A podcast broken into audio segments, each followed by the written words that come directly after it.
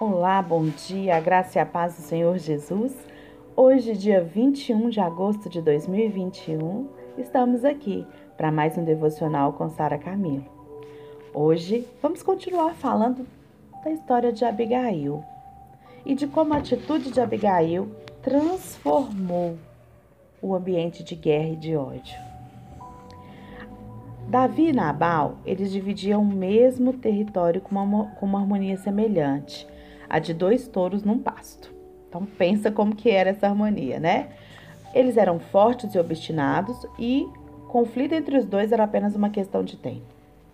A encrenca ela começou a ganhar corpo depois da colheita, depois de tosquear as ovelhas e de juntar o feno. Chegara a hora de cozinhar os pães, colocar um cordeiro para assar e tomar um vinho.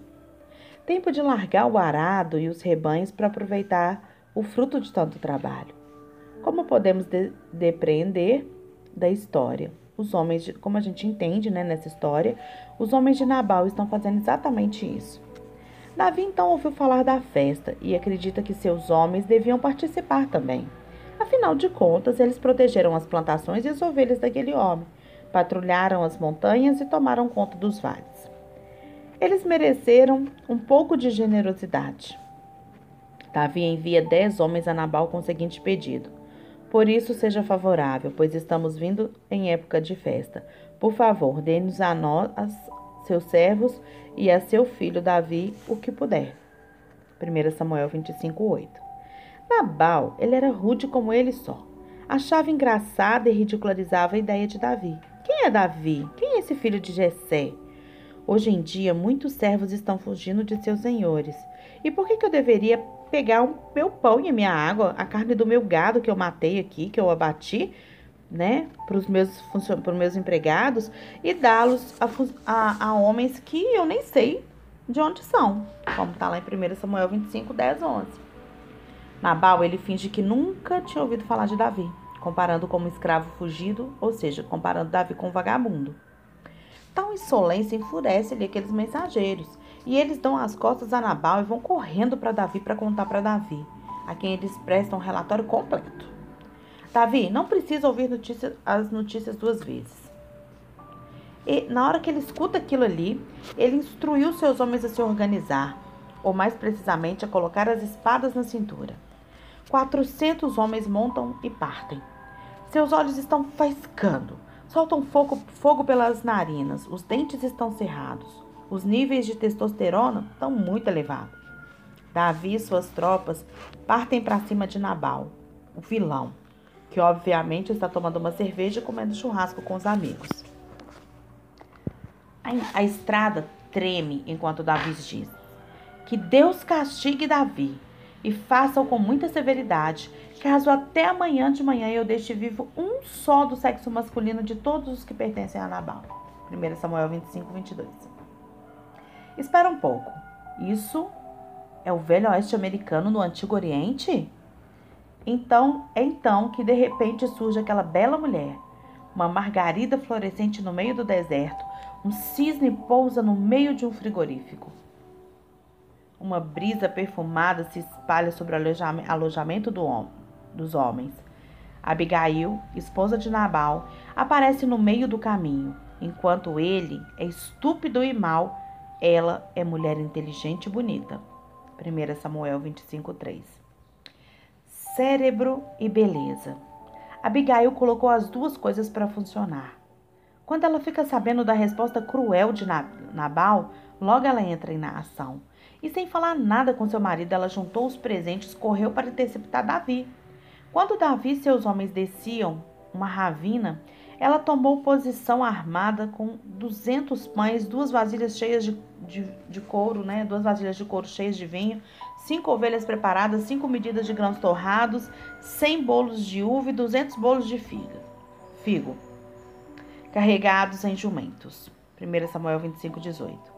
Os quatrocentos homens interromperam a sua cavalgada. Alguns arregalaram os olhos com tanta comida e outros ficaram fascinados com aquela mulher. Ela é linda e cozinha bem, uma combinação capaz de parar qualquer exército.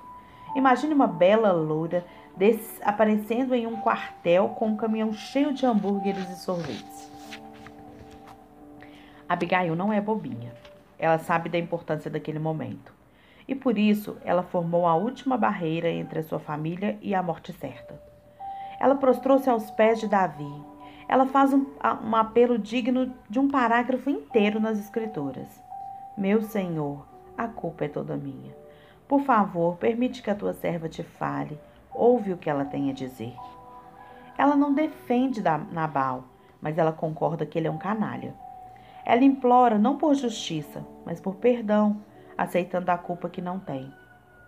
Esquece, eu te suplico a ofensa da tua serva. Diz lá em 1 Samuel 25, 28.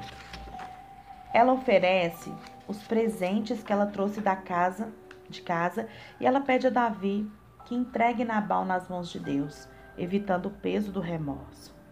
As palavras daquela mulher, elas derretem a frieza de Davi, como o sol forte transforma o gelo em água. Lá em 1 Samuel 25, 32 a 35 está escrito assim: Bendito seja o Senhor, o Deus de Israel. Quem diz isso é Davi, tá? Que hoje a enviou ao meu encontro. Seja você abençoada pelo seu bom senso e por evitar que eu hoje derrame sangue e me vingue com as minhas próprias mãos.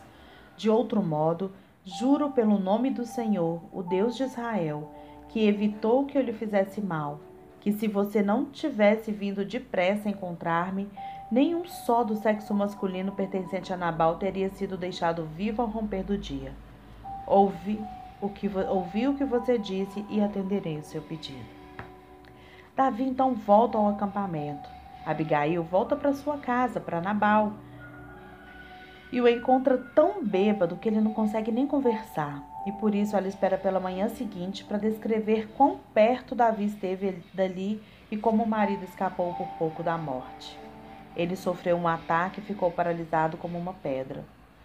Cerca de dez dias depois, o Senhor feriu Nabal e ele morreu.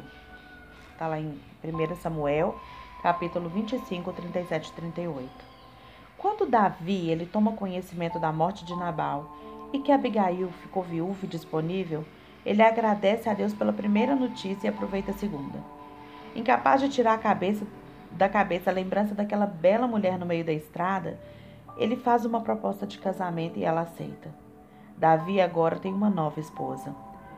Ela tem um novo lar e nós aprendemos um grande princípio.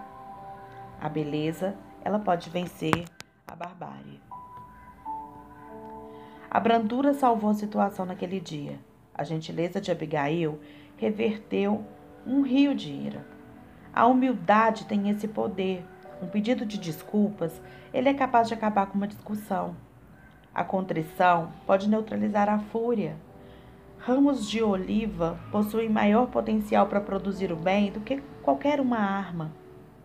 Com muita paciência, pode-se convencer a autoridade, e a língua branda quebra até ossos. Está lá em Provérbios 25, 15. E lá em Provérbios também diz que a palavra branda desvia a ira, mas a palavra dura suscita a ira. Gente, tudo que sai da nossa boca pode causar um estrago no ambiente que a gente está. Por isso, a brandura de Abigail ali, a inteligência de Abigail para evitar que os seus filhos morressem, que os seus amigos morressem, seus servos morressem, sabe? A família dela fosse atingida, a brandura dela salvou. Abigail assumiu uma culpa que não era dela. Ela não tinha culpa de nada, mas ela assumiu para que a sua família fosse salva. Abigail ela tem muito a nos ensinar, muito mesmo. O poder contagiante da gentileza. Tem uma frase que diz que gentileza gera gentileza. Comece a ter atitudes de gentileza com todos aqueles que são rudes e duros com você. Que você vai ver que esse versículo de que, né, o, com muita paciência pode se convencer a autoridade e a língua branda quebra até os ossos, é uma realidade. Busque do Senhor Ai, mas eu não consigo ser gentil com uma pessoa que só me maltrata. Eu sei que é difícil, mas busque do Senhor. Busque, fala, Pai, me ajuda a amar. Me ajuda a amar essa pessoa, ela tá precisando é de amor, ela tá precisando é de cura. Você pode mudar a estrutura da sua família, do seu colega de trabalho, do, sabe, do seu amigo da igreja, do seu irmão da igreja. Você pode mudar a nação com atitude de gentileza. Pare de perder tempo querendo ter razão. O cemitério tá cheio de gente que, que, que quis ter razão. Sabe? Mas viva, viva o amor, a gentileza, porque é isso que você vai receber na sua vida, se você agir assim. Pense sobre isso nesse dia, na presença do Senhor.